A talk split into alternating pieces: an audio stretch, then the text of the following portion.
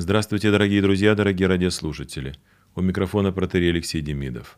Мы продолжаем читать и размышлять над дневными повествованиями из книги «Первое послание апостола Павла к Коринфянам». В сегодняшнем поучении апостол говорит о недопустимости вкушения идоложертвенного.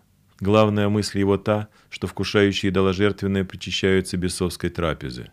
Апостол устрашает Коринфян случаями грозного суда Божия за уклонение в идолослужение из ветхозаветной истории – он говорит, что все израильтяне ели одну и ту же духовную пищу, и все пили одно и то же духовное питье, ибо пили из духовного последующего камня.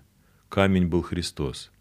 Духовной пищей была манна, прообразовавшая тело Господа, а духовным питьем вода, чудесно источенная из камня, прообразовавшая кровь Господа. Апостол подчеркивает, что подателем благодатных даров людям как в Ветхом, так и в Новом Завете был один и тот же Христос. И как в Ветхом Завете уклонение от духовной пищи и питья и вкушение идоложертвенно влекло за собой кару Божию, так и в Новом Завете сознательное уклонение от благодатных даров Божьих влечет за собой наказание. Но обратимся к сегодняшнему повествованию, вот оно. «Братья, не о многих из них благоволил Бог, ибо они поражены были в пустыне. А это были образы для нас, чтобы мы не были похотливы на злое, как они были похотливы. Не будьте также идолопоклонниками, как некоторые из них, о которых написано «народ сел есть и пить и встал играть». Не станем блудодействовать, как некоторые из них блудодействовали, и в один день погибло их 23 тысячи.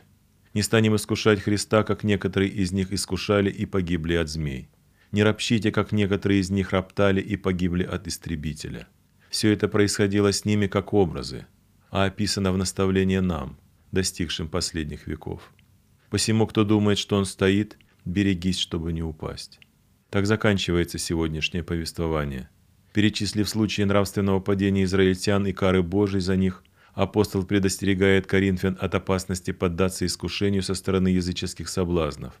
Потому что если они будут принимать участие в трапезе с язычниками, то кто думает, что он стоит, берегись, чтобы не упасть. Всего доброго, дорогие друзья, дорогие радиослушатели. С вами был протерей Алексей Демидов. До новых встреч!